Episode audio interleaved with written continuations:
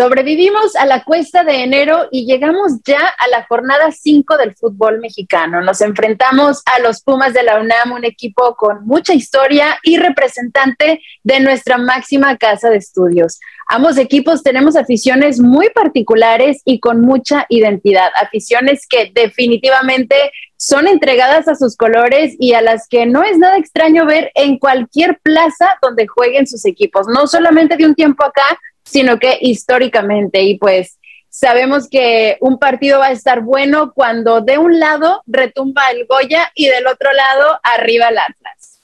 Por mi raza hablará el espíritu. Y para hablarnos de este espíritu universitario nos acompaña hoy Jaime Compeán, diseñador gráfico, apasionado y azul y oro de corazón. Bienvenido Jaime, ¿cómo estás? Libet, muy buenas noches, ¿cómo estás? Gusto en conocerte, gusto en platicar contigo. Así es, estamos en representación fiel del orgullo azul y oro en este programa. Y pues bueno, estamos pues aquí listos para platicar, para compartir con tu auditorio y pues hablar de esta, de este juego, de esta, de esta, eh, de este partido que se ha convertido en una rivalidad desde hace ya tiempo, por el duelo de canteras, por la sangre joven que caracteriza a, estos dos, a estos dos instituciones. Y pues bueno, eh, encantado de hablar contigo y aquí estamos. No, hombre, muchísimas gracias por tomarte el tiempo. Eh, ya platicamos contigo anteriormente y sabemos que este va a ser un episodio muy interesante, así es de que chicos, si nos están escuchando, no se vayan porque de verdad las historias que tiene para compartirnos Jaime les van a encantar. Y pues bueno, mira, yo te presumo aquí, me acabo de hacer mi tatuaje rojinegro, ya me está sanando. Por aquí no sé si lo alcanzas a ver, ahí está ya como que formándose la costrita, apenas me lo hice hace como una semana y pues mira, ya, ya lo puedo presumir aquí. Pero bueno, este, a ver, Jaime, aquí nos gusta comenzar con lo básico, así es de que cuéntanos, ¿cómo es que te conviertes en aficionado a los Pumas? Bueno, mira, eh, como bien mencionas en, tu introducción, yo soy diseñador gráfico.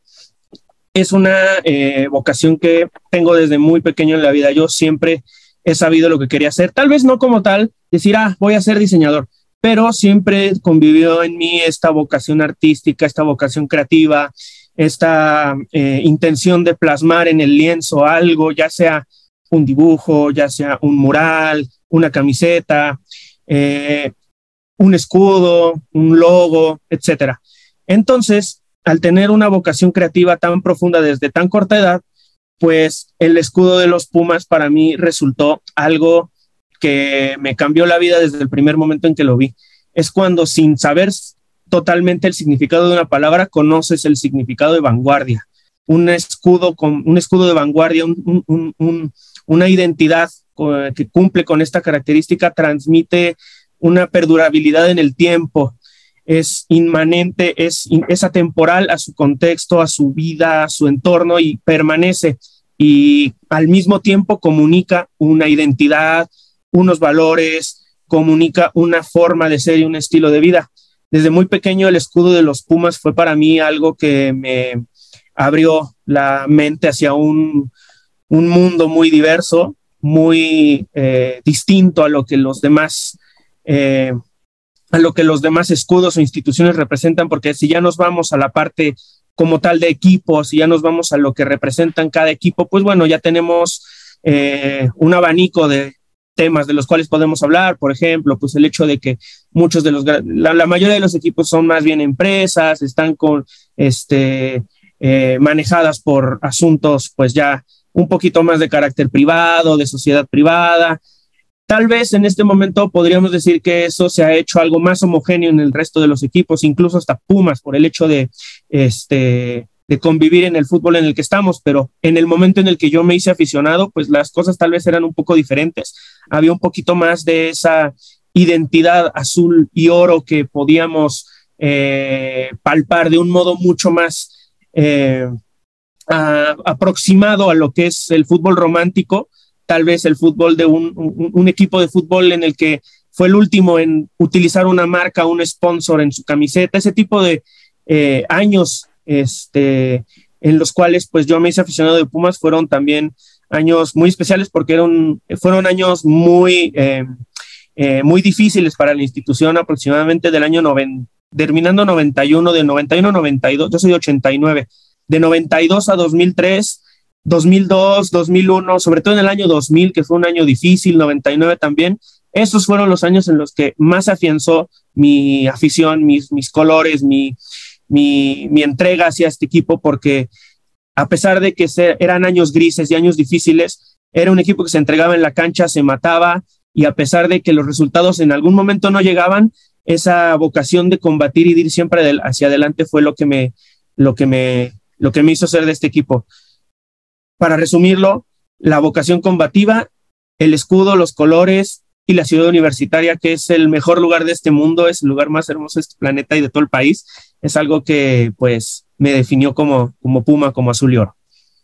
Qué increíble, porque sabes que es algo que yo realmente nunca he mencionado, creo, en el podcast, pero yo también me gradué de diseñadora gráfica, es también mi carrera, entonces para mí también me acuerdo que, o sea, la manera en la que los colores, las figuras eh, pueden ahora sí que impactarnos, ¿no? Psicológicamente, a mí se me hacía algo increíble, ¿no? Algo fascinante, o sea, es como, por ejemplo, mencionar, ¿sabes? ¿No? Como estas marcas que que automáticamente, o sea, te dicen un color y ya estás pensando en una marca, ¿no? Entonces, eh, en la manera en la que, en la que nos pueden marcar eh, tanto los colores como las figuras, a mí me pareció una cosa impresionante. Y recuerdo todavía cuando estaba estudiando, ¿no? Que todos mis temas libres, por decirlo así, en tareas, yo también siempre los usaba con el Atlas, ¿no? Con el tema del Atlas, porque realmente eran los colores que a mí me inspiraban, eran los colores que a mí me, me daban esta creatividad y que yo decía, guau, me encantaría ver, no sé, como este producto con esto del Atlas, ¿no? Los colores, o que si el Atlas sacara una colección de tal bebida, o sea, yo la diseñaría de esta manera, ¿no?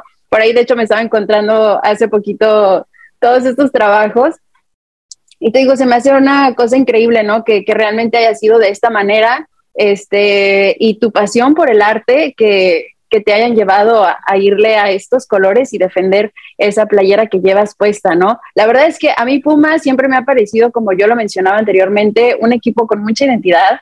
Este, por ejemplo, o sea, una prueba es de que pasan y pasan los años y Pumas se mantiene en su horario de domingo a mediodía, ¿no? Yo recuerdo que mi casa era, me despierto los domingos, Chabelo, Tatiana, más deporte y el partido de Pumas, ¿no? Tú cuéntanos cómo recuerdas eh, tu primer partido o tu primer domingo en CEU?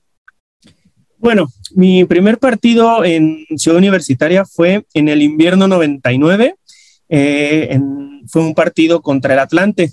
Las cosas eran tan diferentes que en aquel momento todavía la Rebel, la barra a la que pertenezco, todavía no estaba en la zona de pebetero, la tan característica zona de pebetero de la Rebel.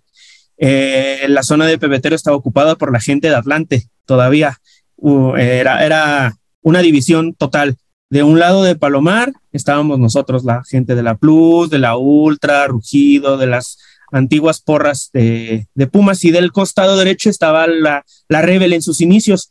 Yo pues por la edad todavía no, este, todavía no iba a esa zona de la tribuna, pero mi mamá me llevaba, hacíamos esfuerzos para poder estar en el estadio, eh, la saludo desde aquí porque me está viendo eh, le agradezco también el hecho de poder eh, acercarme por primera vez a, la que terminó siendo mi segunda casa. Este fue un partido en el cual Pumas perdió. Con, hasta me acuerdo del gol del, Atlante que metió el gol un tipo que se Maturín. Eh, ganó Atlante 2-1 y ese fue mi primer partido en Ciudad Universitaria como tal, siguiendo a Pumas. Fue un, este, fue un inicio en el cual fue el primer partido y pues no dejé de ir, no dejé de querer ir porque en aquellos momentos llegaba a ser un poco difícil estar en el estadio. Cuestiones que ya tienen más que ver con el, con el núcleo familiar, pero eh, siempre que podía, siempre estaba ahí, no faltaba. Luego, eh, pues empecé a eh, hacer todavía mucho más asiduo, más continuo de estar en Ciudad Universitaria. Ingresé a la barra en 2003, comencé a viajar, empecé a conocer todas las canchas del país, empecé a, viajar a todas partes, a valerme de lo que fuera, conseguir cualquier clase de trabajo, ya sea medio tiempo, cualquier actividad en la cual pues tuviera para mi viaje, tuviera para estar con Pumas, así fueran, me había, me tocó irme a viajes con 20 pesos, 15 pesos y siempre los, los camaradas, los amigos que lo hacen fuerte a uno, porque esta hermandad, esto, e, e, esta sí realmente se aprende también el significado de la familia estando en Pumas, siendo de Pumas, porque nos tendemos la mano mutuamente. Y es algo que seguramente existe en, en, la mayoría de clubes importantes, grandes, que tienen aficiones importantes, pero la de Pumas es distinta. La gente de Pumas es muy distinta porque, como te digo, atravesamos pues años difíciles, momentos difíciles, eh, llegamos a tener glorias muy importantes que unieron más y que trajeron a mucha más gente. Es algo que este, nos hace, considero, nos, nos, nos vuelve una afición bastante diferente, otra raza, otro espíritu, como bien reza el lema de la universidad. Mi primer juego fue, como te decía, en 99. Mi primer partido viendo a Pumas ya como tal eh, fue en 98, un año antes, en el Estadio Azteca. Pumas era visitante, fue un partido casualmente también contra Atlante que jugaba en el Azteca y ese partido lo ganó Pumas con gol de Olalde. Ese partido me llevó mi papá, que en paz descanse. Él también le agradezco el, el llevarme al estadio por primera vez. A mi mamá me llevó a CEU por primera vez. Son dos formas de haber llegado al fútbol de un modo este, a los cuales pues eh, agradezco mucho a la vida que me haya podido permitir lograrlo de ese modo. Obviamente yo insistía mucho, este, yo siempre pedía ir al estadio, siempre trataba de ir, cuando no podía, a veces este, eh, no, había, no había otro remedio más que escuchar el partido por la radio o esperar cuando no pasaban el partido por la radio en las estaciones de AM, porque solamente lo pasaban por el AM, eh, tenías que esperar al resumen de noticias del formato 21, esperar el partido Pumas ganas por tal y para, o eh, esas eran las formas en las que tenía en aquel momento para enterarme del equipo. No es como ahora, para nada es como ahora. Antes era un, podía llegar a ser un reto el poder estar atento de tu equipo, de tu partido, y los tiempos cambian porque se está convirtiendo en un reto actualmente, pero por la cooptación del, mercado del fútbol hacia las aplicaciones, perdón, hacia las aplicaciones, hacia los, eh, los métodos de pago, ya no es como tal, le están alejando un poco al fútbol del pueblo. Eh, son periodos complejos, tanto el, mío en el cual crecí, en el cual me hice de Pumas, empezar el estadio y seguir a mi equipo, y los momentos actuales tienen también su complejidad y son dos este, formas de ver el mismo aspecto de un modo que pues nos puede invitar a alguna reflexión o a tratar de recordar y valorar el pasado que tuvimos, la forma en la que nos acercamos a nuestro equipo, a nuestros colores y pues es algo que eh, nunca deja de estar en mi mente, en mi memoria y que pues pasó, haya pasado como ha pasado, lo agradezco mucho. Qué padre, dices que tu mami está ahí contigo, ¿verdad? ¿Ella también le va a Pumas y es futbolera? No, ella no está aquí conmigo, ella este, vive en Cuernavaca, también me está viendo. Ah. Ella, este, ella es argentina, ella es del equipo Vélez Sarsfield, también le gusta mucho el fútbol, le gusta, de hecho, aquí en México, por la similitud de la camiseta de Vélez Sarsfield, su equipo aquí era el Celaya. Y entonces eh, también le, era, eh, le gusta mucho el fútbol y pues bueno, me entendí esta parte cuando le, este, le pedía, le trataba de este, hacer que me llevara, que me, eh, que, me acercara más a Ciudad Universitaria, siempre algo, nos encantaba, nos gusta mucho pasear por allá, es también un lugar que ella me enseñó y que también es mágico, la verdad, Ciudad Universitaria es una, una de las maravillas de este mundo, la verdad es algo que a cualquiera le recomiendo visitar. Pues nos estás transmitiendo definitivamente mucho de tu pasión, de lo que, de lo que sientes por este equipo. Este, pero a ver, cuéntanos un poquito de cómo vive una, un aficionado universitario un domingo futbolero. O sea, porque, por ejemplo, nosotros estamos acostumbrados a jugar de noche. Entonces es muy usual para nosotros que el día de partido, pues podamos organizar, no sé, este, una carnita asada antes, que la caravana, la previa, eh, sabes, todo un ritual antes del partido, pero ustedes juegan este, en un horario muy particular. Entonces, ¿cómo, ¿cómo se preparan ustedes para este partido? Bueno, mira, te voy a platicar dos aspectos de esta, de esta forma de vivir el partido, de un partido de Pumas en domingo en la mañana. La primera, la actual, la que te puedo decir eh, en este momento, pues bueno, pues las prioridades a veces cambian, los tiempos cambian, hay que salir adelante, trabajar, muchas veces eh, a veces no se puede estar en el estadio, a veces sí, pero cuando sí se está actualmente en mi contexto actual, pues te puedo decir que es estar temprano en la mañana en el estacionamiento, llegar con los amigos, destapar una cerveza, empezar a platicar sobre eh, ¿qué, esperamos del partido, a dónde, a dónde podemos llegar, hablar con los que viajaron, cómo les fue, o si nos vamos a ir o si tengo la posibilidad de viajar, pues empezar a planificar, a ver la forma, cómo vamos a llegar, etcétera.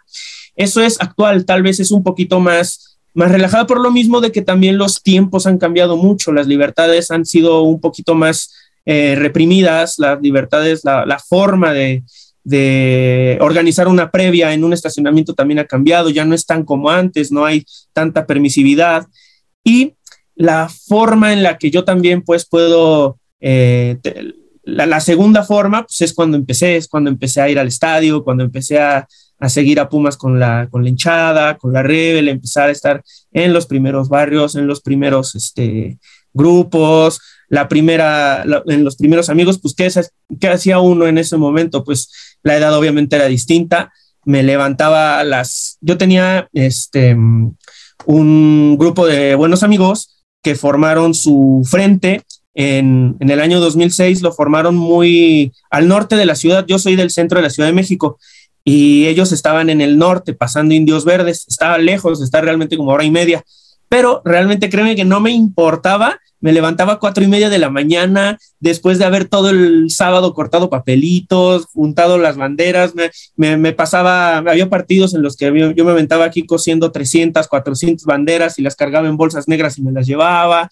cuatro y media, cinco de la mañana para estar cuando abren el metro, este, o, tratar de irte antes porque era el Metrobús, porque el metro abre siete, pero bueno, la forma era tratar de llegar hasta allá a una hora temprana en la que nos juntábamos todos allá en el barrio y pues bajábamos todos en camiones, esperábamos a los de los otros núcleos cercanos del, de la zona, nos juntábamos todos, ahí organizábamos pues ya sabes, las chelas, empezábamos a, este, a, ordenar el color, la previa, empezar a platicar, a platicar todo lo que, lo que se venía por delante y ya bajábamos, llegábamos a eso de las 10 de la mañana al estadio, a veces llegábamos más tarde porque también eh, a veces la puntualidad no era, no era tanta, a veces nos tocaba llegar corriendo, a veces más temprano, en partidos de alta demanda pues sí llegábamos, tratábamos de llegar lo más temprano posible por el tema del boletaje y que no se, no se quedara nadie afuera, los que no tuvieran pues tuvieran tiempo de llegar a talonearlo, como decimos acá, de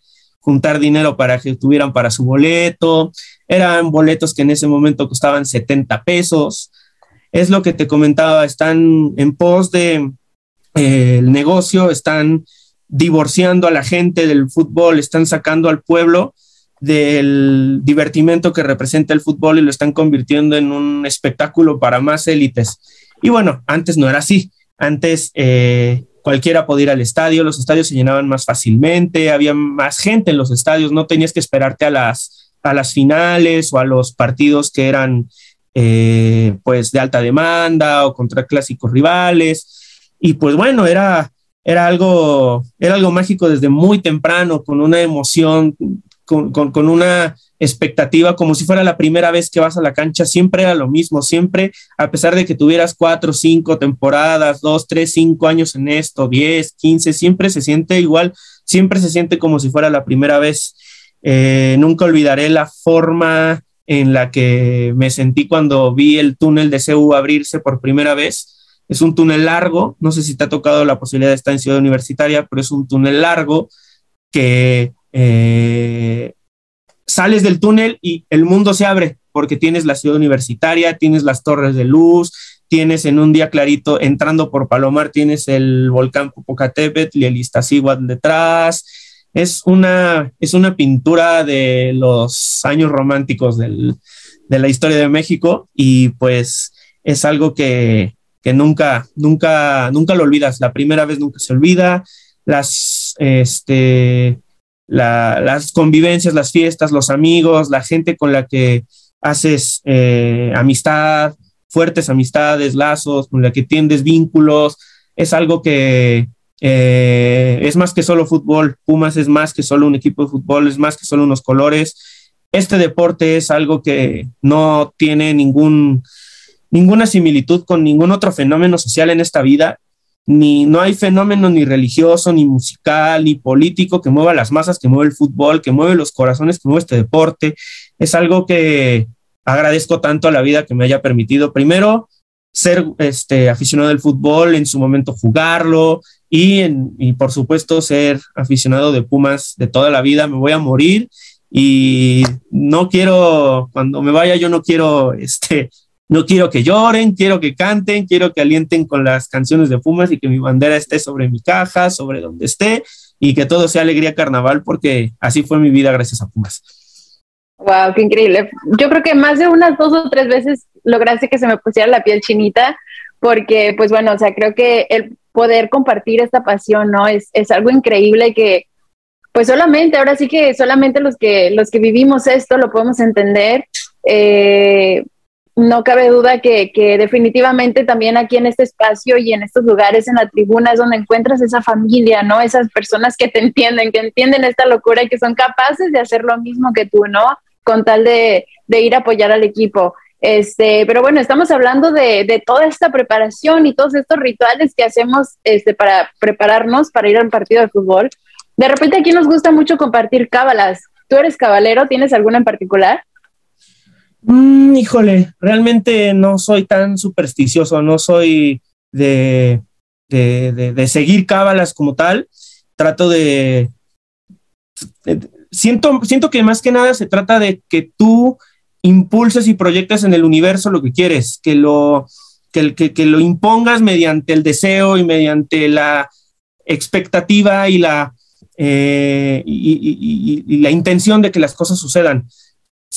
Hay que actuar para que las cosas sucedan y realmente mmm, solamente pienso en que el equipo salga bien, que, que, se adapten en la cancha, que, te, que tejan jugadas, que, que nulifiquen al rival, que inclinen la cancha, que haya oportunidades de gol, que no salgan en un día malo, que nuestro delantero tenga, o sea, piensas más que nada en las cosas que, deseas que ocurran y pues bueno, obviamente a veces pasa y a veces no, porque esto es fútbol, a veces ganas, a veces pierdes, pero realmente como tal, una, una cábala así que te pudiera decir, no, más que nada la intención y el pensamiento de que el deseo de las que, que, que, sucedan las cosas ocurra y aparezca esa chispa de magia que, que este deporte nos brinda.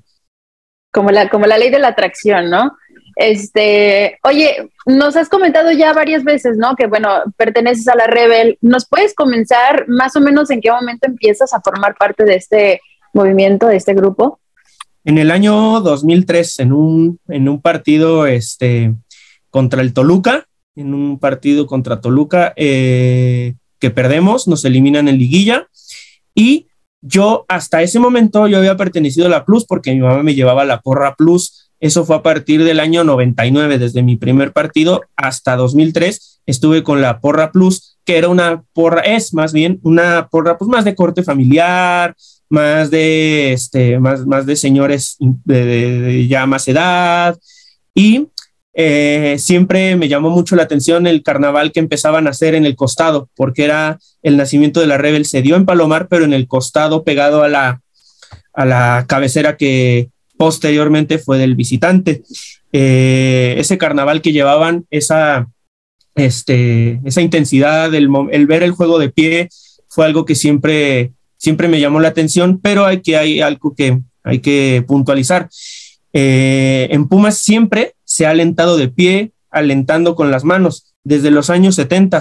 Esta porra que te mencionaba al principio, la Plus y la Ultra, son porras que sí, son más de corte familiar, pero en su identidad, en su origen y en su ADN siempre tuvieron este apoyo más, este, más cargado hacia el equipo, no estando sentados, siempre con cantos, con el uso de la mano, de las banderas. Era una porra familiar muy a la barra, muy estilo barra. Pero los fundadores de la Rebel, pues sí, decidieron pues ya darle el giro definitivo a la forma de alentar al equipo desde el año 98 y yo me sumé hasta el año 2003 porque en, en, ese mismo año 2003, en una jornada 17 que era contra Chiapas, yo ya dije, no, pues yo ya quiero, este, ya, ya quiero pertenecer a la rebelión, pues empecé a ir y este, no se me olvida también que un, también un momento en el cual muy, fue muy especial porque fue una seguidilla total. A partir de ese momento fue no faltar por varios años a la cancha, cada ocho días, cada quince días en CEU. este, la primera, la liguilla de, del 2004.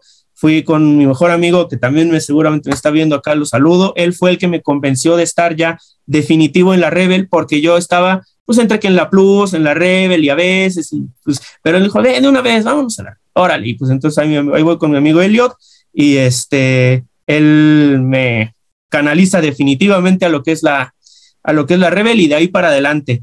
Fue el, fue, ese fue, ese partido que te comento fue en la liguilla del, este, de la apertura 2004, justo con esta camiseta, nada más que sin las cinco estrellas, eran cuatro.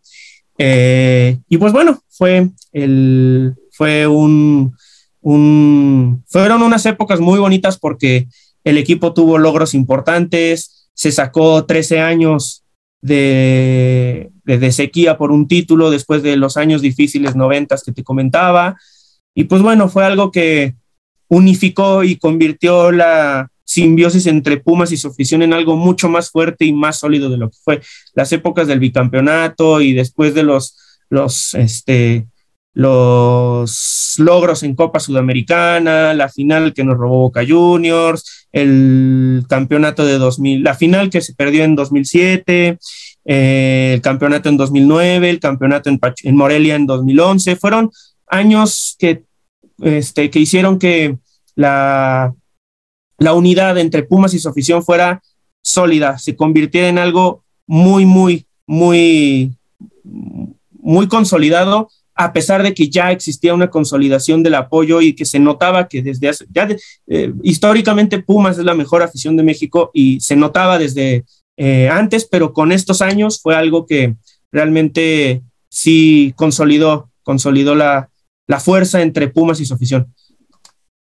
Bueno, nos comentabas también de tu experiencia ya, o bueno, los cuales fueron tus primeros partidos, ¿no? Que fueron en el Azteca y después en CU, pero ¿en qué momento comienzas tú a seguir al equipo fuera de la Ciudad de México?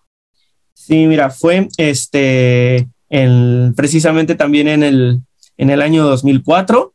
Eh, allí estuvimos en la final de Guadalajara, la final contra Chivas, también estuvimos en Monterrey, en la en el Estadio Tecnológico.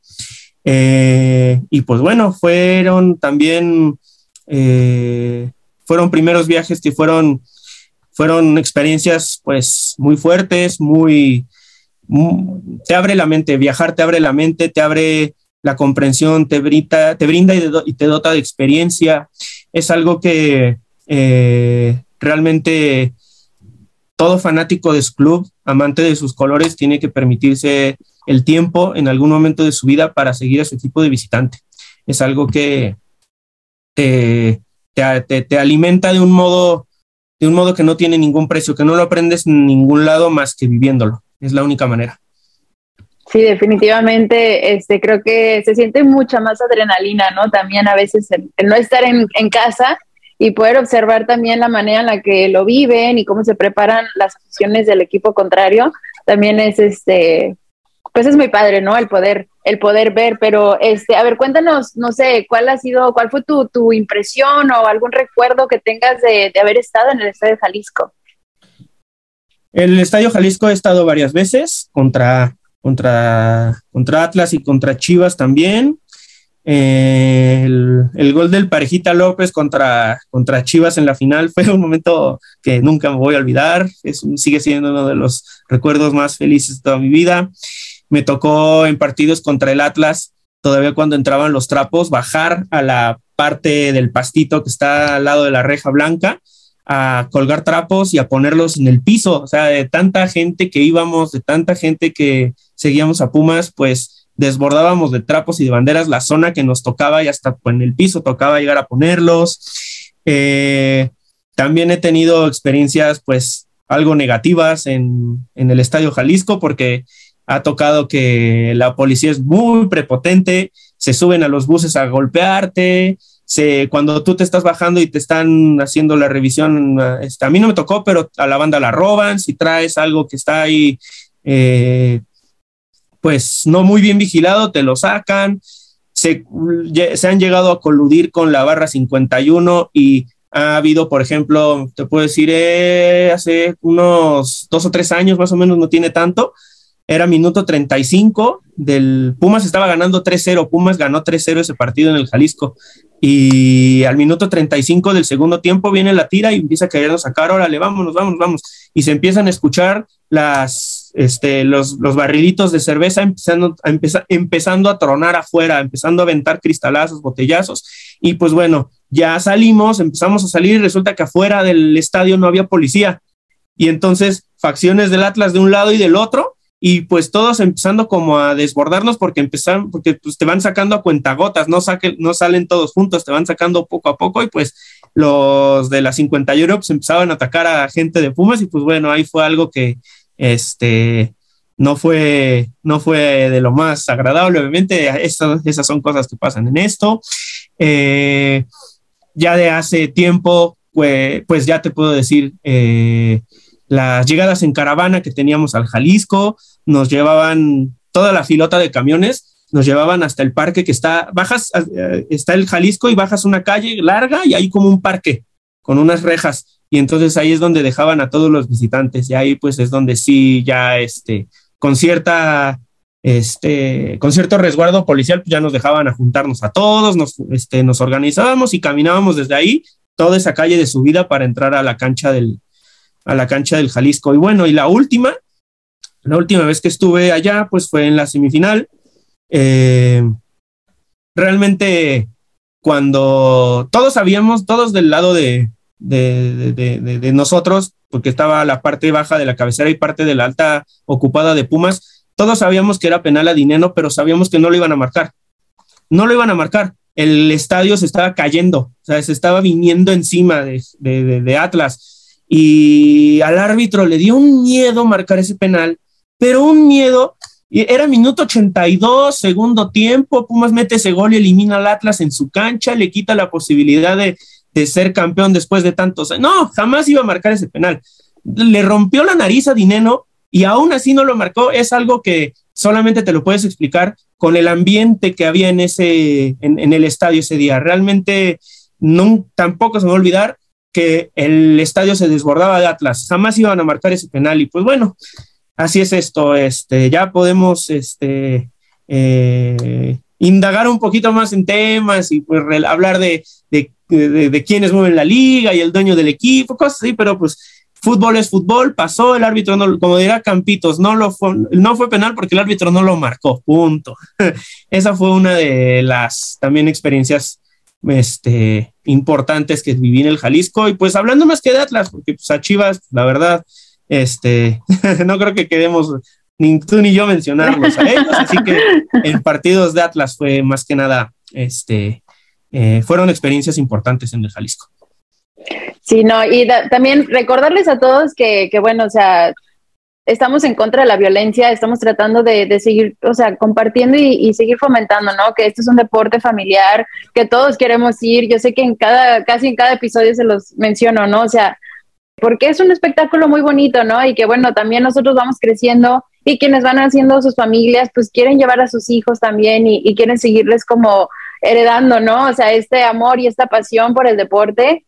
Así es que recuerden, no a la violencia. Pero bueno, este, bueno, ahora sí que regresando un poquito más a este tema, ¿no? Ahora sí que Atlas y Pumas compartimos algo que muy pocos pueden presumir y es que ambos somos bicampeones. Eh, yo me acuerdo mucho de aquel bicampeonato porque además, pues yo acabo de venirme aquí a Estados Unidos, ¿no? Ustedes nos eliminan a nosotros, eran los Pumas de Marioni frente a los Zorros de, de Piño, partidazos de ida y vuelta. ¿Tú cómo recuerdas en específico ese bicampeonato? Bueno, hay que tomar en cuenta que Pumas elimina Atlas en las dos liguillas, primero en, este, en cuartos y luego en semifinales con un gol del Kikín Fonseca en el Jalisco. El, este, ese juego de ida que quedó 4-3 en Ciudad Universitaria, el gol de Diego Alonso, el centro de David Toledo, llovidito, se levanta Diego Alonso y la pone en el pegadito al palo donde el poeta Pérez jamás iba a llegar. Este, ahí fue, ahí se cayó Seúl. Ahí, así como hablábamos hace rato, ahí Ciudad Universitaria se convirtió en una olla que estalló de júbilo y que nos sentíamos ya campeones. Era algo que eh, se respiraba en el ambiente. Sabíamos que íbamos a lograrlo, sabíamos que íbamos a, a dar la vuelta, sabíamos que estaba muy cerca el bicampeonato. ese partido contra Atlas fue el más emotivo, la ida, más que nada, fue el más emotivo de toda esa liguilla. Yo así lo recuerdo, porque fueron volteretas, fueron, eh, fue, fue, de ida y vuelta por todo el, por todo el campo. Me acuerdo que había un jugador Atlas, el Loco García, que andaba en un nivel, en un gran nivel y que se hablaba de que hasta se podía ir a Europa y la selección y este también de Piño, jugaba muy bien, la verdad, un delantero que se reconoce pero pues de este lado tenemos unos huevotes y tenemos un corazón enorme y pues la verdad ese, ese, esa voltereta, ese, ese 4-3 fue algo que, este, que jamás se me va a olvidar, nunca me voy a olvidar también de que en el festejo eh, estábamos en cabecera norte, era cuando todavía no había rejas de, o sea, estaba, estaban las rejas obvio, pero todavía no había delimitación con policías, de que te ponen policías para no llegar a una reja. Así, hay, antes era todo el estadio, todo lo puedes agarrar. Y pues, pegados a la reja que dividía Pebetero con cabecera norte. Me acuerdo que había varios de cabecera norte que se, que se brincaban la parte de abajo donde habían unas púas largas amarillas, las agarraban de, este, se equilibraban de ellas para poner la pierna y subirse al pebetero y cambiarse de zona.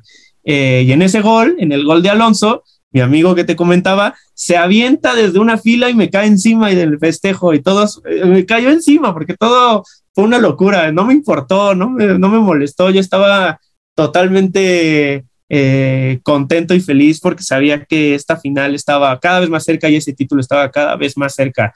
Y pues bueno, ya el, el, torneo del bicampeonato, este, el gol del Chiquín, eh, la verdad fue algo que, sabíamos que ya este, se estaba cocinando, se estaba terminando. Eh, la ida de los cuartos de final en el torneo anterior también fue, emotiva. La verdad, Atlas dio mucha más pelea en el, en el segundo torneo. Fue un partido mucho más peleado y emocionante. Eh, y bueno, ese partido fue algo que también recuerdo con, con mucho cariño. Y pues para mi lado, en este caso, pues sí, fue algo muy, muy, muy increíble. No, pues imagínate, a nosotros nos tomó 17 años regresar a una semifinal después de perder aquella semifinal frente a ustedes. Eh, esta vez nos tocó a nosotros, pero bueno, pues así es el fútbol y la espera definitivamente valió la pena. Pero bueno, ahora vamos a hablar de Jaime Viajero. Conoces, nos comentabas ya eh, prácticamente todas las canchas de México, pero además realizaste el viaje mundial, ¿cierto? Y, este, y un par de viajes también con tu equipo al extranjero. El sueño libertador en el 2016. Realizas ese viaje a Quito, Ecuador. Eh, ¿Cómo decides acompañar al equipo hasta Sudamérica?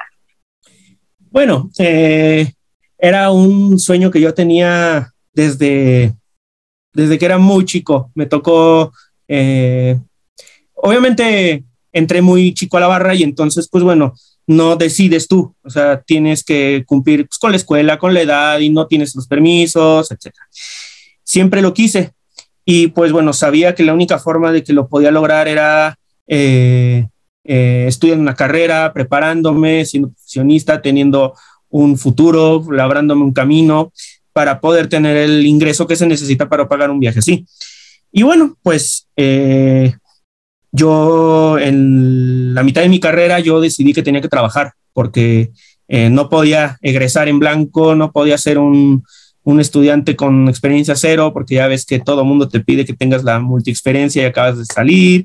Y bueno, entonces yo digo, voy a trabajar y obviamente ayudas en la casa, pero juntas para tus viajes y juntas para tu, este, para, para tu trayecto. Y para ese viaje, pues bueno, lo primero, ah, fíjate qué bueno que me lo preguntas porque eh, como toda la vida, yo siempre quise salir a, seguir a Pumas en, otro, en otro país, en otra cancha, en otra competencia.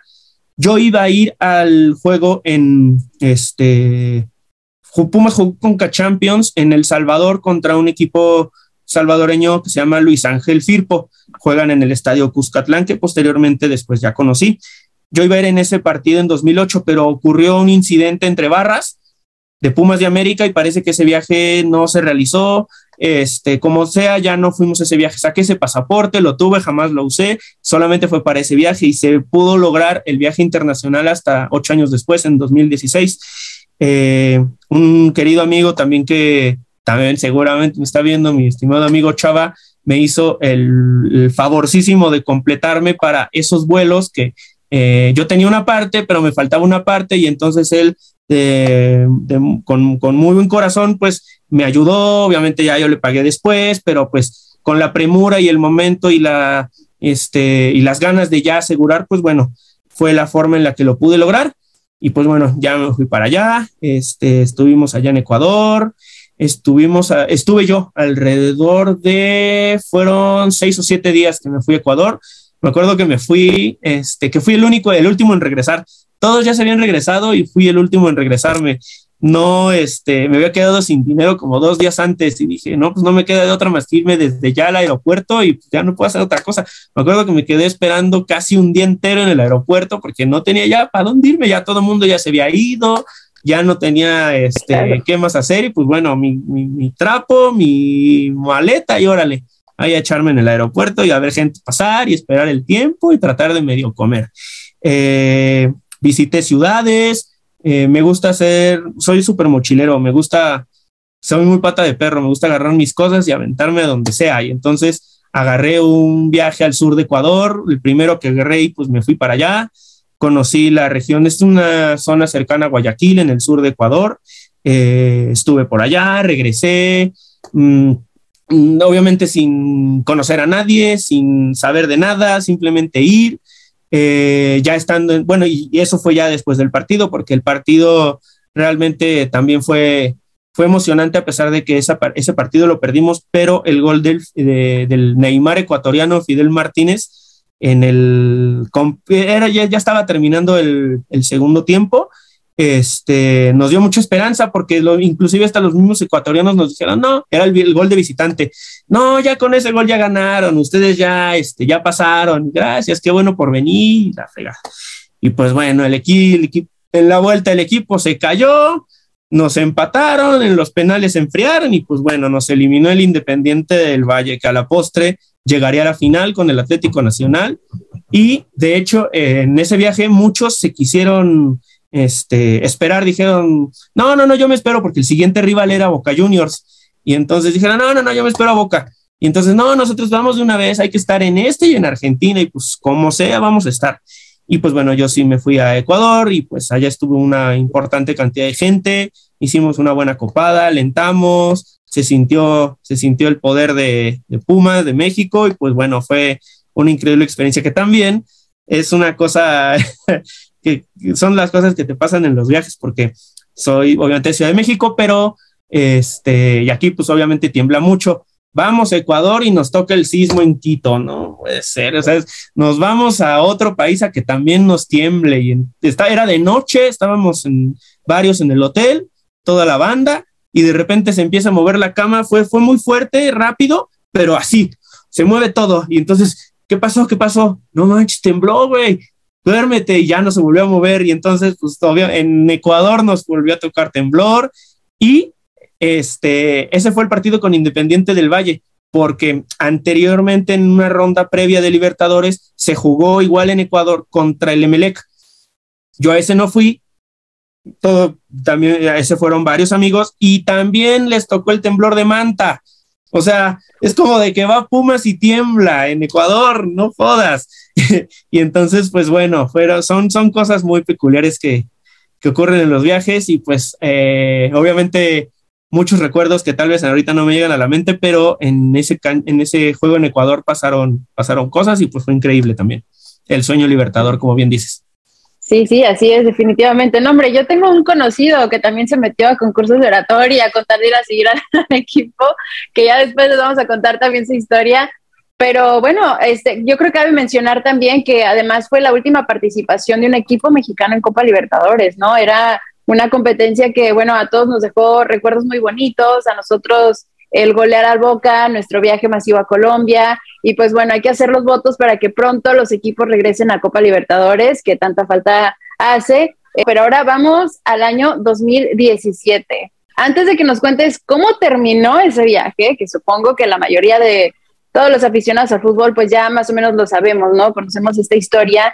Eh, me gustaría hablar antes de la experiencia del viaje como tal. Así es de que vamos a ver, Cuéntanos cómo es que se organizaron ustedes en la Rebel para emprender este viaje. ¿Te refieres al viaje de Ecuador o al de, o al de 2017 en Honduras? El de Honduras.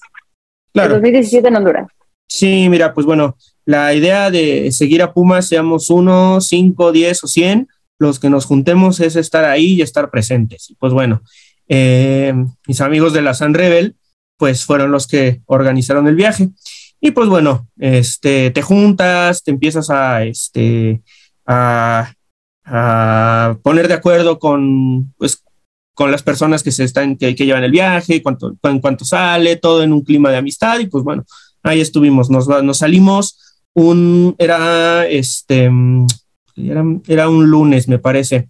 Nos juntamos afuera de uno de los metros de la Ciudad de México, este, lo tomamos como cantina, literal nos empezó a valer que era vía pública, que, que, eran las dos de la tarde y empezamos a beber, empezamos a abrir cervezas y de repente cae la policía, ¡pum, pum, caen todos. Y entonces empiezan a salirse de las patrullas los policías y empiezan a agarrar gente así al primero y a mí me tocó que me agarraran. O sea, yo ya me había hecho chiquito, me había este, medio escondido y pum, me agarran del pantalón. A ver, ven para atrás. Y entonces ya, me, con, junto con otro compañero, pues nos suben, nos llevan a la delegación. Cuando nos iban a meter, nos hablan de afuera. No, oigan, chavos, ¿qué, qué cuánto traen? Y entonces, obviamente, traíamos todo lo del viaje. Pues le di yo desde la, desde la patrulla dije, amigo, tú tienes 20 pesos 20 pesos, no tienes más. No, híjole, traemos 15, a ver, échenlo, o sea, se quedaron con 20, 40 pesos, órale, vamos. Y entonces le digo a mi amigo, güey, en el momento en el que nos suelten y demos la vuelta, te echas a correr, porque esto es lo que aplican, es de que te agarran de nuevo. No, me, me no, no, te echas a correr y órale, vámonos. Y entonces nos echas a correr, fum, fum, fum, al metro. Alcanzamos a regresar a, a, a la, a la a la cita donde todos nos juntamos y ya estaba el camión, pues, este, nada más esperándonos a nosotros, pero obviamente por güeyes, por dejar que nos agarraran, nos tocó filita india y órale, vámonos, por poquito y el viaje no se hace. Este, y entonces, pues bueno, ya emprendimos la travesía, emprendimos el camino y pues bueno, eh, nos fuimos por la zona de, agarramos hacia el sur, la idea era irnos por la autopista rápida que saca Veracruz y que baja, pero no, agarramos por la parte sur, la que ya toca Oaxaca, Guerrero, y el viaje se hizo largo porque no son carreteras pues muy eh, en el mejor estado. Bueno, en uno de esos caminos pues nos toca encontrarnos con una protesta magisterial. Tenían cerrada toda la carretera, a, este, en, la parte internada de la selva de Oaxaca. Y órale, pues bueno, ahí nos tuvimos que quedar, jugamos fútbol afuera, hicimos hasta fogata, eh, la gente, o sea, la banda se empezó a ir a los, este, a los pueblillos y a las aldeas cercanas, pues, a conseguir cosas, comida y que más cerveza, etc. Ya lo liberan en la mañana, nos vamos, pero eh, no nos vamos por un camino que por el cual seguía la carretera, sino que nos metemos por un camino de terracería internado en la selva que se supone que era Tajo y pues por ahí nos fuimos y ahora. Este, al final no pasó nada malo en ese camino de atajo, pero los paisajes eran fabulosos. Tengo también unas fotos muy buenas también de ese viaje.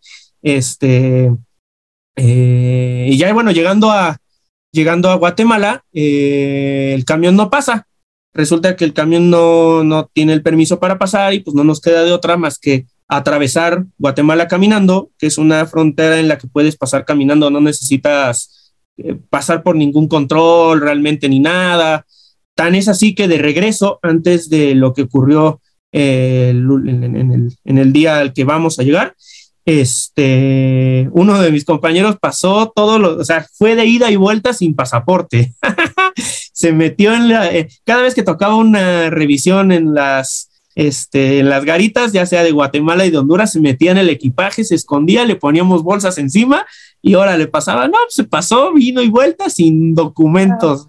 Este, y pues bueno, entonces ya pasamos a Guatemala y la misión era, pues bueno, buscar quién nos, eh, quién nos hiciera el favor, quién nos pudiera ayudar para llevarnos a los 43 que éramos hasta San Pedro Sula en Honduras, que era un camino eh, pues de unas bien manejadas, unas siete horas, pero pues que por la, con, las condiciones de la carretera y de los caminos allá, se lleva, se te lleva mediodía, puede llevarte hasta el día.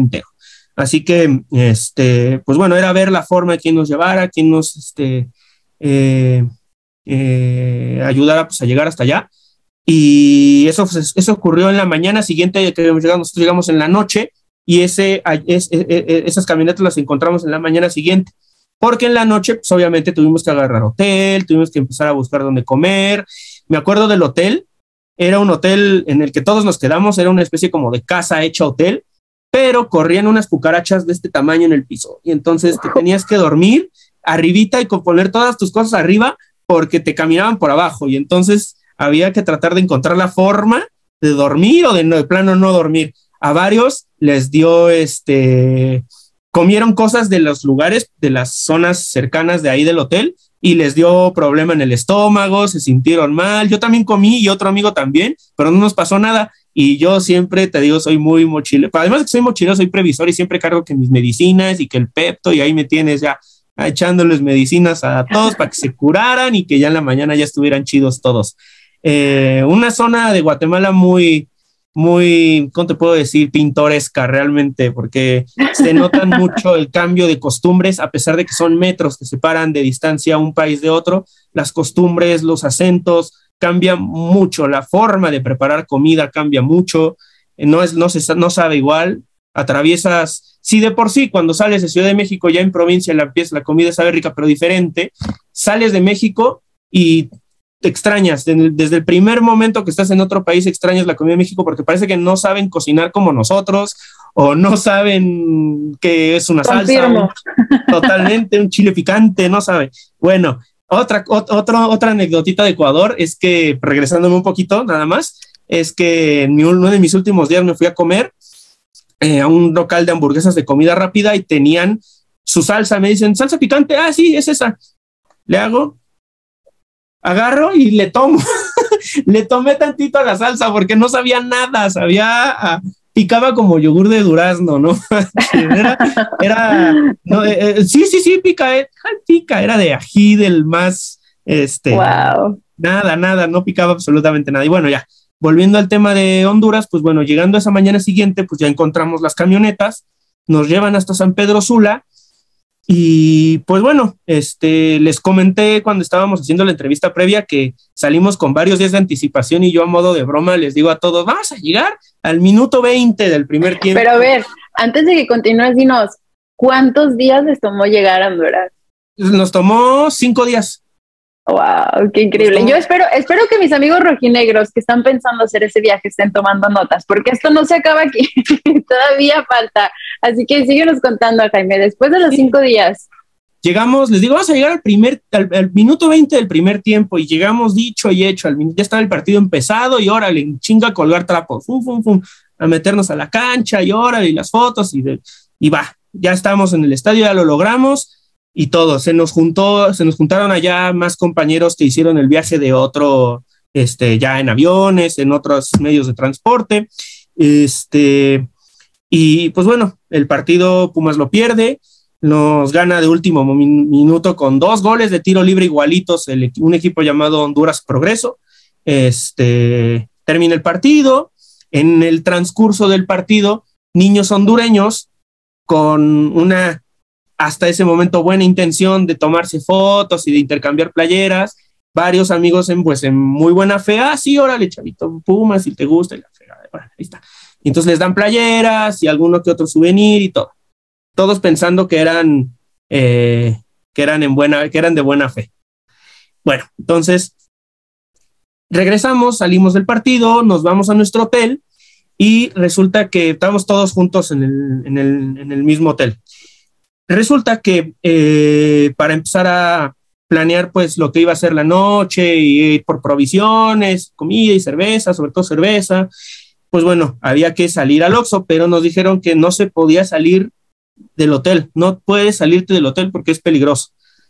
No, de hecho, no había nadie en las calles, en el mero centro de San Pedro Sula.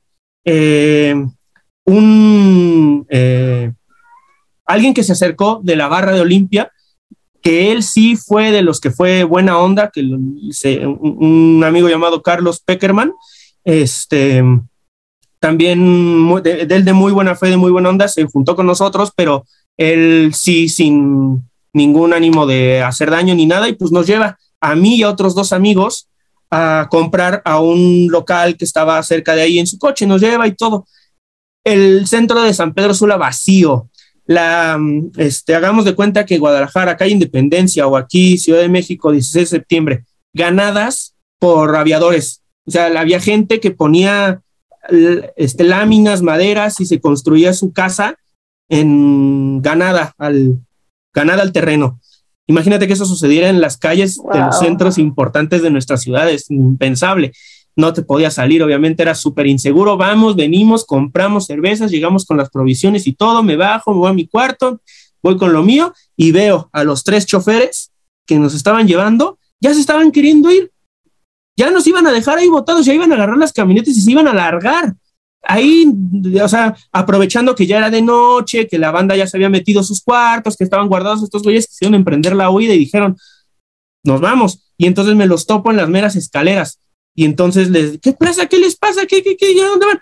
No, no, no, ya no nos están dando, o sea, tenían un cuarto, y pero eh, nos empezaron a reclamar como si no les estuviéramos dando nada. Lo que ellos querían era comprar dinero para drogarse y empedarse pero disfrazado de, ay, no nos están dando nada, no nos están este, eh, apoyando a nosotros también y todo, y nos piden que hagamos la, este, me piden a mí, no, consíguenos para poder también, nosotros también queremos comer, tomar algo, pero cabrones, ustedes tienen que descansar.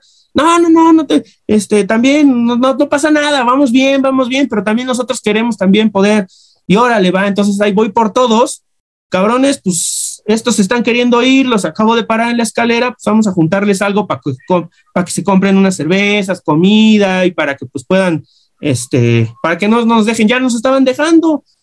Y bueno, entonces les juntamos su dinero, nos, este, nos organizamos para darles, y entonces ya se guardan en un cuarto. Y pues bueno, ahí parece que eh, descansar fue lo menos que hicieron.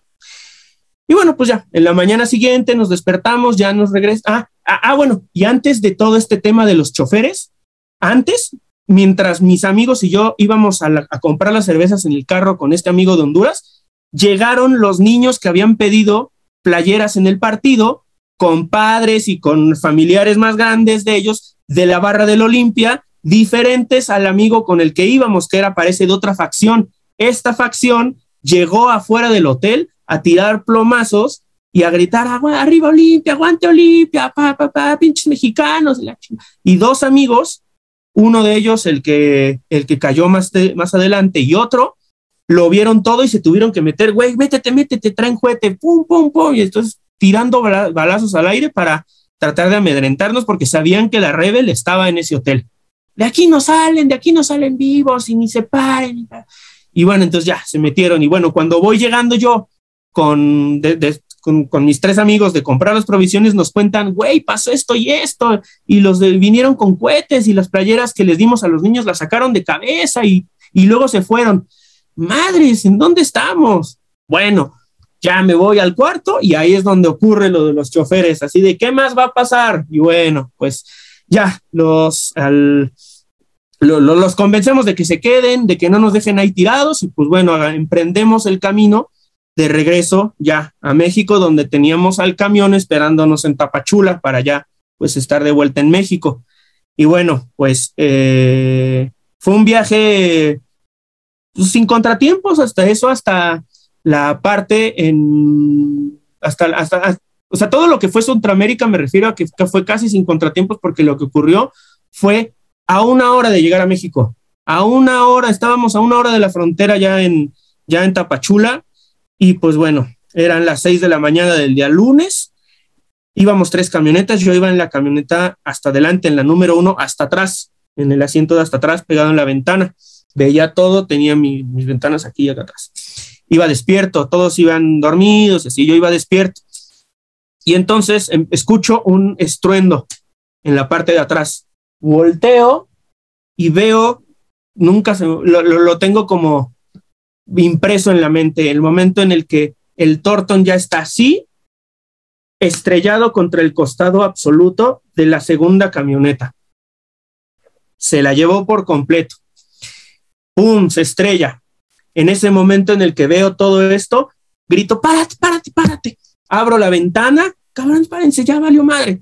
Nos bajamos todos y así como ocurre todo, soy el primero en acercarme, el primero en llegar hasta donde pues estaban todos y pues obviamente venían todos mis compañeros de mi camioneta acá atrás. Y pues bueno, empezamos a recibir heridos porque también la tengo impresa en la mente el, el momento de ver a mis compañeros ya, ya, ya, muy buenos amigos bañados en sangre, con totalmente lastimados. Eh, salen todos, afortunadamente salen todos, menos uno, porque eh, ocurre todo esto que salen en la parte de atrás, lo sacamos y en el, en el asiento del copiloto quedaron prensados dos amigos. Uno de ellos Punky, José Luis Ibarra García, que en paz descanse y que, este, que Dios lo tenga en su gloria, mi, querido amigo, este, queda prensado y parece que fallece instantáneamente. Ojalá haya sido así, que no haya sufrido y que haya que se haya ido de este mundo haciendo lo que más amaba, que era seguir a Pumas. Queda prensado y iba en el mismo asiento del copiloto al, en, el, en el otro lado con otro compañero. Los dos quedan, los dos no pueden salir y entonces ya que sacamos a los otros 15 aproximadamente y quedan ellos dos. Yo me acerco, me meto a la camioneta, le toco apenas el hombro a mi amigo que sí estaba vivo. Así en cuanto le toco, ¡ah! Y me hago para atrás. No, espera, no, no, yo no soy doctor. Ahora sí que, ¿qué hago? Bueno, entonces mi amigo queda prensado bastante tiempo hasta este, eh, hasta el momento en el que llega la ambulancia y desarma y los equipos de, de, apoyo que, para esto tardaron dos horas en llegar. O sea, ocurrió todo esto y ocurrió uh, en una carretera totalmente en las peores condiciones que tú puedes imaginar. No tenía ni rayas de pintura, estaban todas las grietas en el piso, en medio de una aldea perdida del interior de Guatemala.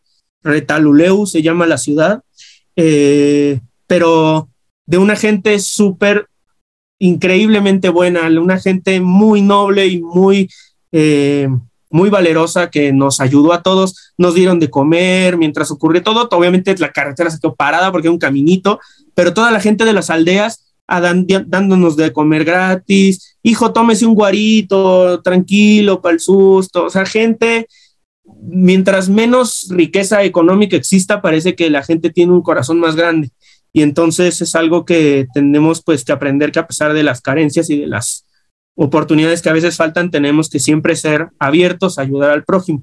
Bueno, mientras todo esto ocurría, los servicios de ambulancias y de emergencias no llegaban y no llegaban y no llegaban y llegan a las dos horas. Desprensan a mi amigo, lo sacan, lo ponen en una camilla y para tratar de medio mover y retorcer los fierros, los equipos especiales que llegaron con estas agujas de la vida, las que abren los eh, fierros de reste retorcidos, no sabían utilizarlas, no sabían, se miraban mutuamente entre ellos y decían, güey, ¿cómo conecto esto y esto? ¿Dónde va? ¿Y ahora qué hago? ¿Dónde le, dónde le aprieto?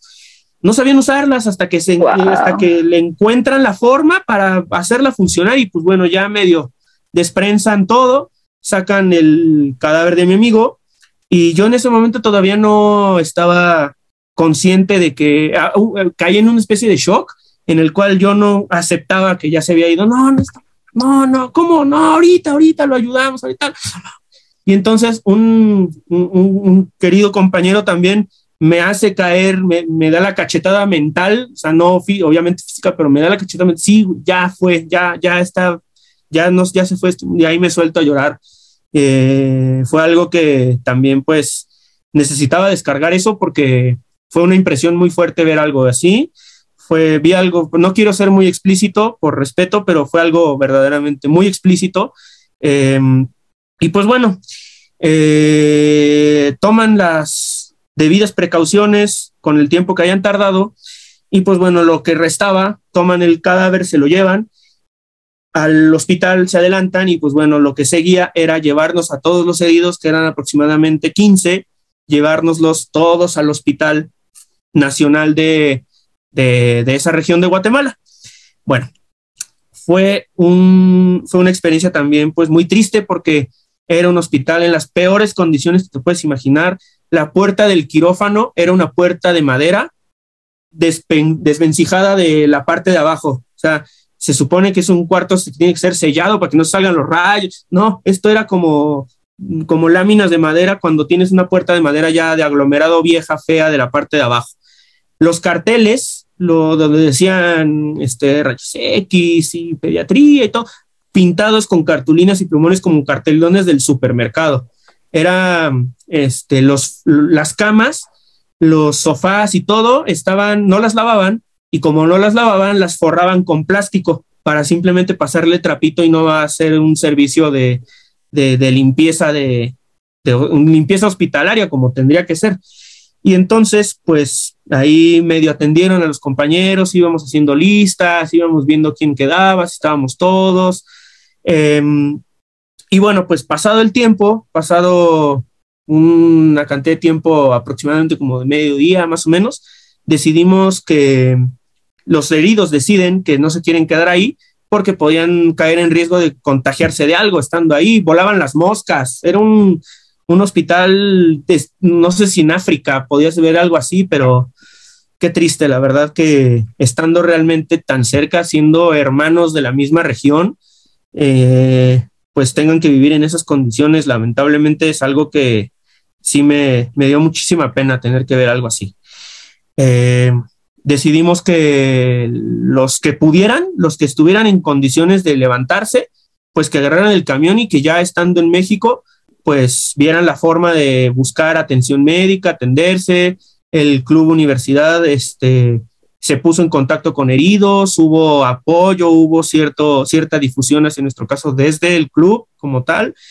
Y bueno, decidimos que los que teníamos que regresar, regresáramos y que, que una comisión porque habían venido este, de Ciudad de México hacia el lugar donde los hechos bajaron eh, líderes de la barra que no fueron como tal al viaje, pero que se tenían que hacer presentes en ese lugar. Y bueno, se quedó una comisión encargada del trámite de repatriar el cuerpo. En el hospital, cuando estábamos todos, el cónsul viene y, se y llega con nosotros de muy buena, bien político los vamos a ayudar, los vamos a, este, lo que necesiten, ayudarnos unos a otros, todo como quedando bien. Nos vamos todos y resulta que la comisión se tuvo que quedar varios días porque se deshizo, o sea, se desentendió del acuerdo el señor para decir, no, no, no, todos los gastos competentes al traslado y el cuerpo lo tienen que pagar ustedes. O sea, no hubo ninguna clase de apoyo más que cuando se hizo presente para el acto, nada más. Ya que nos fuimos, pusieron trabas, no nos dejaron, pedían dinero, un montón de trabas consulares del propio consulado mexicano para, para poder hacer el, el traslado del cuerpo. Fue algo que realmente también, jole, te pones a pensar en lo ruin que puede llegar a ver a, veces hacer la gente y lo poco empática que pueden existir la, eh, este, ciertas personas sin importar su, su, condición o su lugar social, porque es como te comentaba hace rato, la gente más humilde, la gente más eh, eh, con llegar con, con, menor carencia material, con, con mayor, perdón, mayor carencia material tiene verdaderamente un corazón enorme, grande y te ayudan quitándose la papa de la boca para dártelo a ti. Y gente en otras posiciones se desentienden totalmente de su humanidad y te pueden poner los trámites y paras burocráticos que se les antojen, todo con tal de sacar dinero. Y bueno, pues bueno, fue un poco tardado el proceso de, regresar el cuerpo de mi amigo hasta que pues bueno, ya vino, se, este, se le pudo organizar su funeral, hubo pues como eh, él le hubiera gustado banderas, carnaval en su, en su funeral y pues bueno, así es como se le recuerda. Y lo que eh, fue, muy, fue, muy, fue muy querido en esta barra y es eh, es una persona que tiene, que para muchos de nosotros fue un ejemplo porque estaba en todos lados alentando a Pumas, estaba en todas las canchas y pues siempre, fue un referente para los más chicos como nosotros que íbamos creciendo en esto y pues bueno, esa historia de, Honduras fue un parteaguas en el barrismo mexicano, fue un, fue, fue empezando por el viaje más largo en tierra organizado por cualquier barra de México con, final, este, eh, en su momento, pues bastante trágico, pero pues bueno, fue una, una hazaña que, que a pesar de todo nos da mucho orgullo este, haber llegado, haber alcanzado, porque no cualquiera, no, esto no es para cualquiera, no es algo que cualquier aficionado común del equipo que sea dice, ah, sí, órale, vámonos a un viaje que pues sabes que vas a ir, pero no sabes si vas a regresar porque te encuentras con condiciones realmente, realmente, realmente difíciles. Antes de llegar a, este, a San Pedro Sula, hicimos una especie como de curva por la parte sur donde se juntan los tres países. Es el conocido Triángulo de la Muerte, donde eh, eh, tiene su nacimiento cuna la Mara Salvatrucha. En una zona del, de, ese triángulo nos tocó para cargar gasolina y todos así como que de, ya vámonos, ya vámonos, ya vámonos, apúrate, apúrate, ya vámonos, porque no sabes de dónde te van a salir, no sabes qué va a pasar y pues bueno, son cosas que a las que te atienes en los viajes. No quiero sonar severo con esa región de, de Centroamérica, pero eh, la realidad es así. Entiendo que también en México tenemos nuestras zonas muy peligrosas, difíciles de, transitar, pero pues es algo que en el mundo del barrismo, eh, siguiendo tu equipo, siguiendo tus colores, pues son las letras chiquitas y te pueden llegar a pasar estas cosas. Ahora sí que eh, los grandes triunfos y los grandes logros y las grandes vivencias tienen, tienen a veces su pago. Tienes que a veces pagar con, con lágrimas, con sangre, con la vida, con libertad. Es algo que, a lo que está sujeto en este mundo.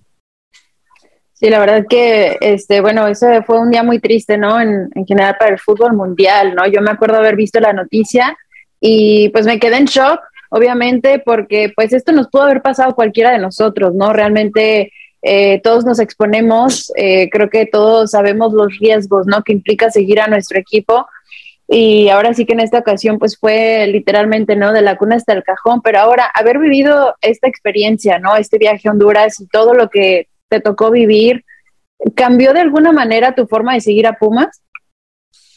Ah, la valoro mucho más, valoro mucho más, eh, no solamente el seguir a Pumas, sino mi vida, el poder despertar todas las mañanas, el poder tener salud, el poder tener una familia, el poder tener a mi mamá, a mi hermano, a mi papá que me cuiden el cielo, eh, aprovechar el momento con mis amigos, tratar de, eh, de agradecer. Soy más que nada agradecido en el sentido de que eh, trato de aprovechar cada momento, cada instante y obviamente cada vez que estoy en la cancha, cada vez que sigo a Pumas, es un partido más que agradezco poder estar aquí porque no sabemos si mañana no vamos a estar, no sabemos si mañana algo va a pasar que nos va a impedir poder hacer esto que tanto amamos. Eh, es algo que, que, agradezco, agradezco realmente poder, poder tener siempre un partido más, una temporada más, un año más para poder seguir a mi equipo y pues valorar la vida, simplemente valorar la vida que además es una vida privilegiada la que tenemos nosotros los que seguimos el fútbol. Considero que somos este, somos dichosos al poder tener una pasión de este tipo y pues mientras cada, cada experiencia nos vaya dando un poco más de, de sentido a la vida es algo que tenemos que evaluar y agradecer. Definitivamente, estoy totalmente de acuerdo contigo, pero bueno, ya para respirar, vamos a pasar a, temas ahora sí que un poquito más alegres y pues al mismo tiempo también personales, ¿no? Ahora cuéntanos de Jaime, el diseñador gráfico. Primero lo primero, porque, este, bueno, a mí sí me brincó, se me hizo muy interesante, ¿no? Que seas diseñador gráfico por la Iberoamericana y no por la UNAM, ¿no? ¿Cómo fue para un aficionado con el corazón azul y la piel dorada tomar esta decisión de no estudiar en la máxima casa de estudios de México? Bueno, es algo que eh, sinceramente me falta, es algo que en algún momento de mi vida me, me, haré alguna especialidad, alguna maestría, algún doctorado en la UNAM, es algo que lo voy a lograr, lo voy a hacer en algún momento. Y pues bueno, más que nada el hecho de estudiar en la Ibero fue eh, más relativa hacia el tipo de carrera que uno estudia. Eh, se sabe que en México, si te dedicas a ciertas cosas, estás más enfocado o encaminado hacia un... Eh, hacia una institución en particular la parte de este, ciertas humanidades son de la UNAM, definitivamente. Si tú quieres ser ingeniero, matemático, actuario, lo mejor es el Instituto Politécnico Nacional. si tienes la capacidad económica, obviamente puedes este, tener la, eh, la, la virtud y la vocación de poder escoger. Y yo tuve la suerte de poder ganar una beca completa de estudios en la Ibero, porque definitivamente si es por dinero, jamás en la vida iba a poder estudiar en esa escuela. Es mega cara, la verdad. De hecho, es más cara de lo que debería ser. Pero tuve la oportunidad de tener una beca completa de estudios, allí fue que me desempeñé y, y realmente en el diseño, el sector privado es la mejor recomendación para tu poder desempeñar esta, esta profesión. Aprendes más, tienes más vínculos, contactos, conocimientos, herramientas. Es algo diferente a haberlo estudiado en otra institución que, que si nos ponemos pues ya críticos y certeros, pues la Ibero fue pionera en el campo del diseño gráfico. Este, y pues bueno, fue, fue una suerte de, de circunstancias que se conjuntaron para yo poder estudiar en esa escuela y pues es algo que como quiera que sea es mi alma mater, la quiero mucho, pero también me falta este detalle de estudiar en la, UNAM, en que en alguna ocasión de mi vida yo sé que lo voy a lograr.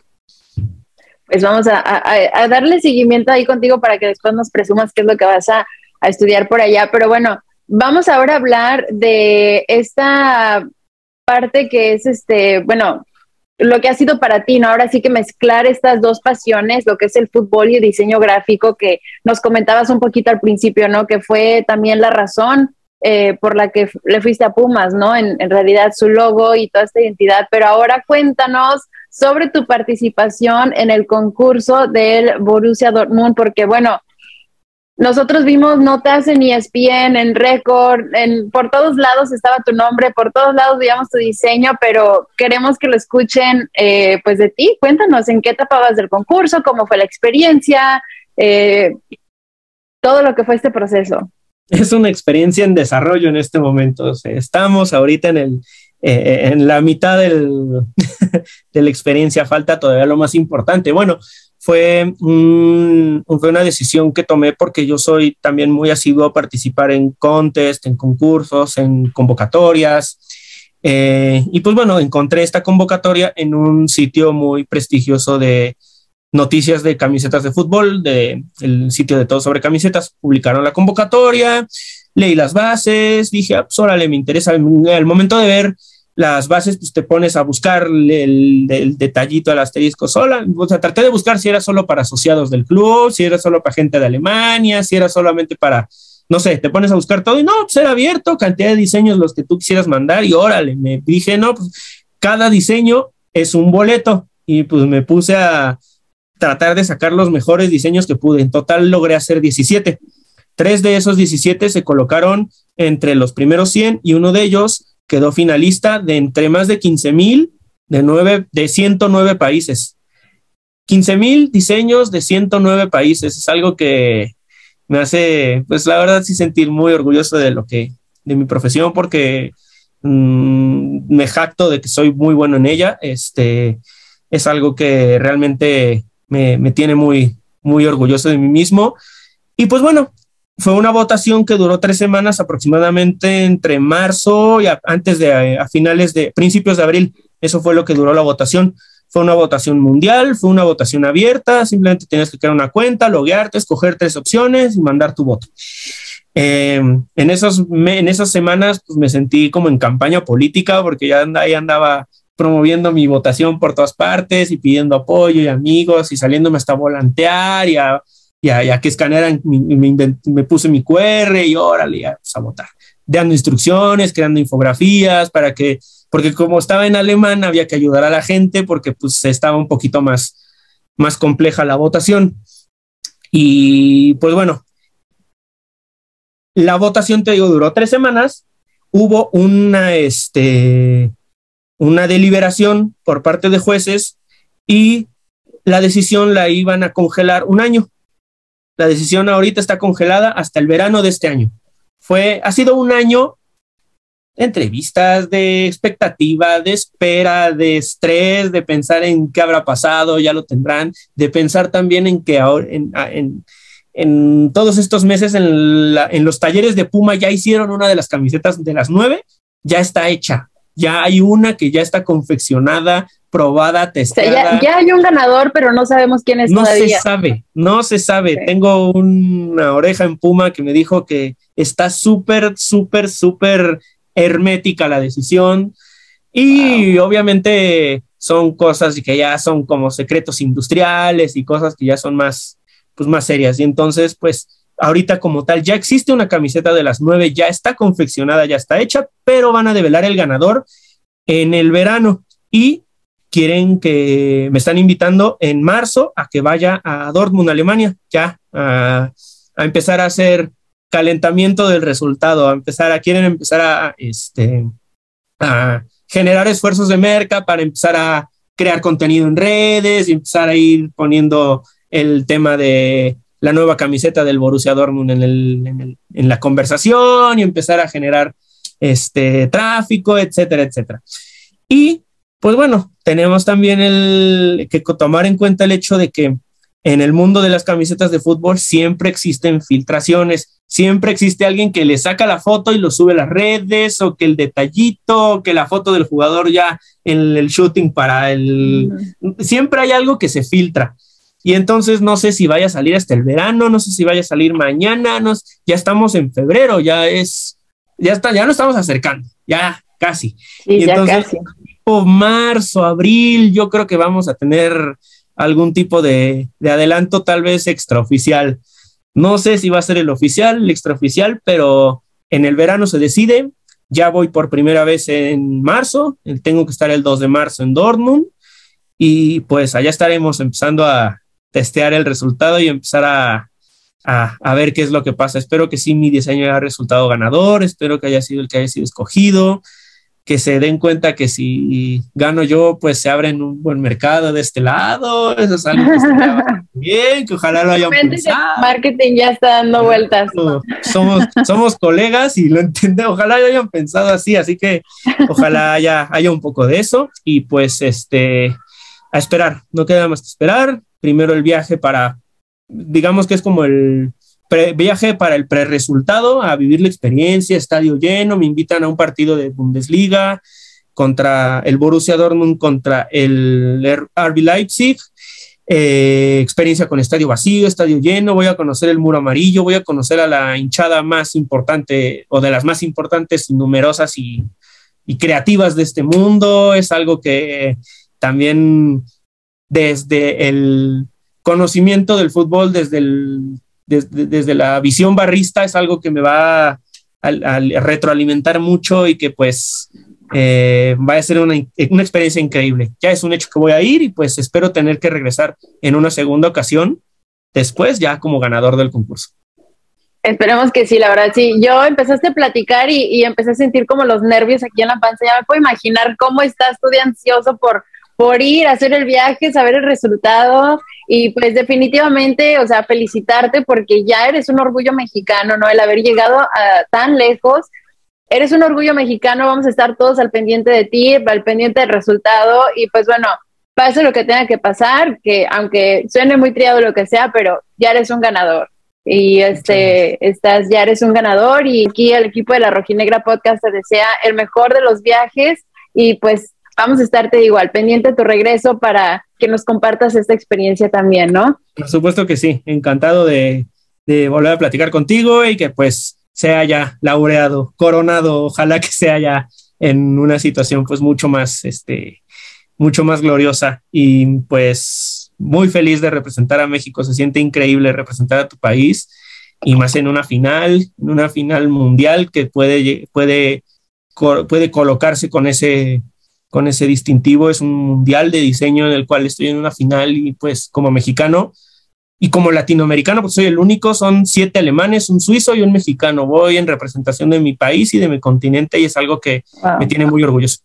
Vamos a estar muy al pendiente y pues bueno, este, igual ya estamos casi llegando al final de la entrevista, pero antes, este, me interesa también tocar un último tema eh, bueno, en este podcast somos de la idea que el fútbol y la lucha social no pueden y no deben de estar desvinculados, ¿no? Porque pues el fútbol es un instrumento, ¿no? Que, que mueve a masas y pues también tiene que servir para organizarlas y pues creo que la grada de Pumas es un gran ejemplo de ello, ¿no? Hemos podido ver banderas de apoyo en las gradas de, Ciudad, de Ciudad Universitaria a temas tan complejos como Palestina, los 43 de Ayotzinapa, eh, muestras de apoyo incluso, ¿no? Para el candidato Andrés Manuel, que pues además es abiertamente aficionado de Pumas. ¿Qué representa para ustedes como afición involucrarse en estos temas sociales?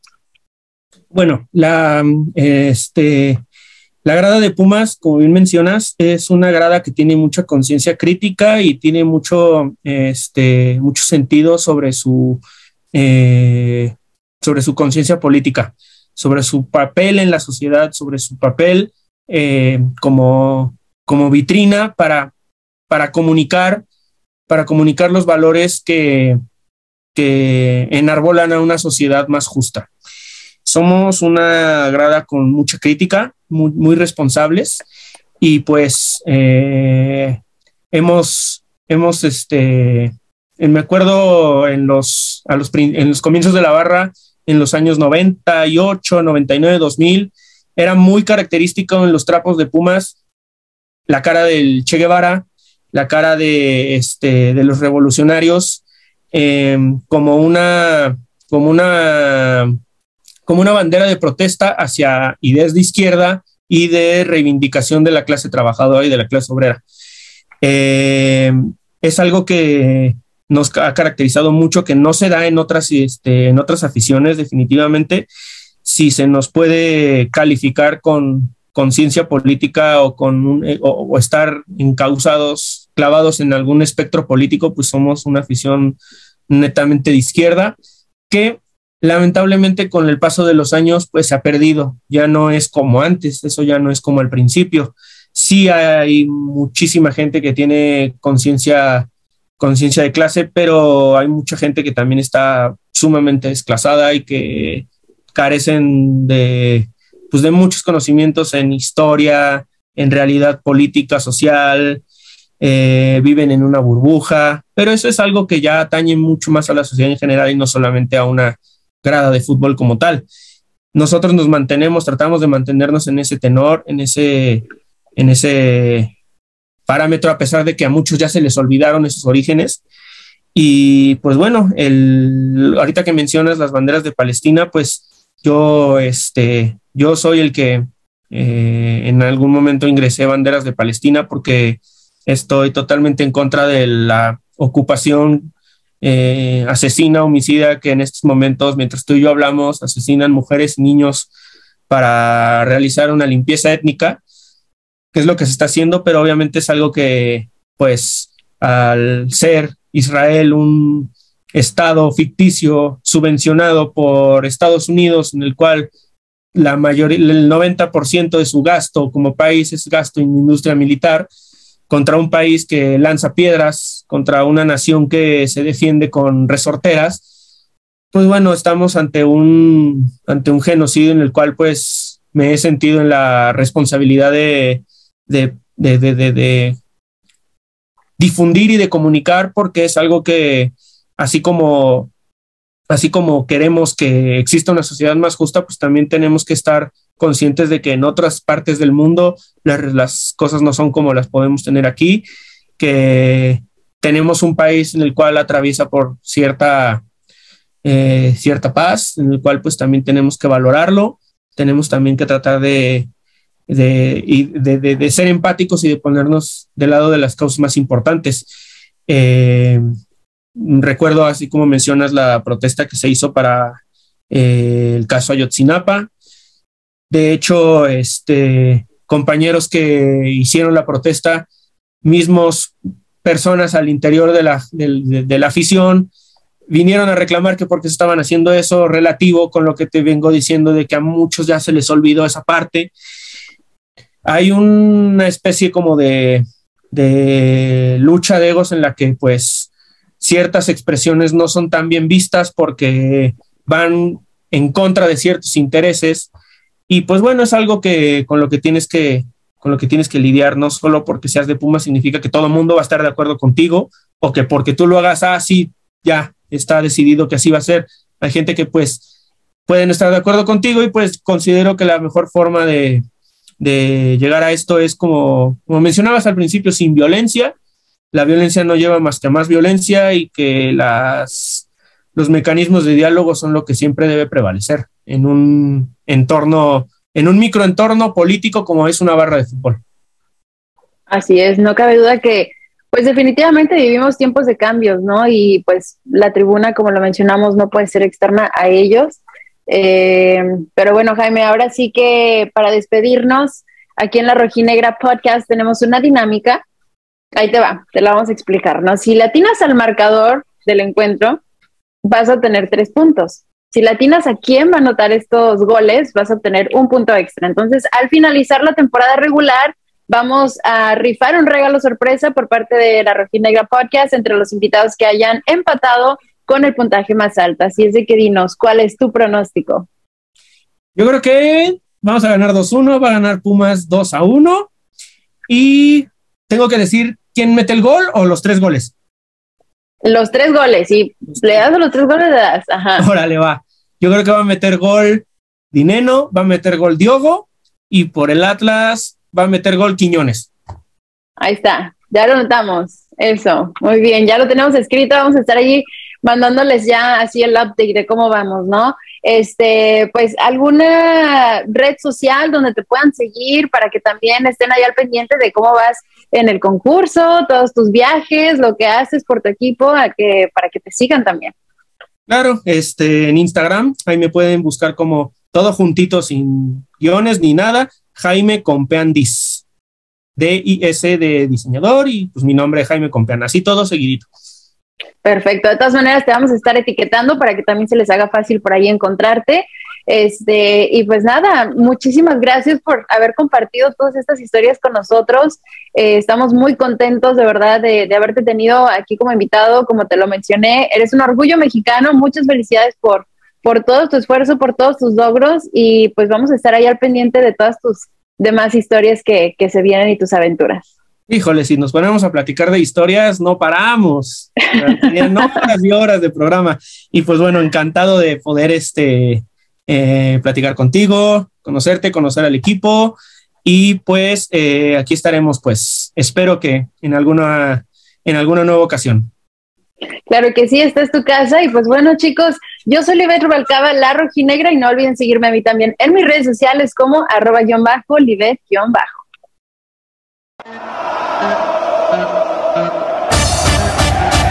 Esto es La Rojinegra Podcast.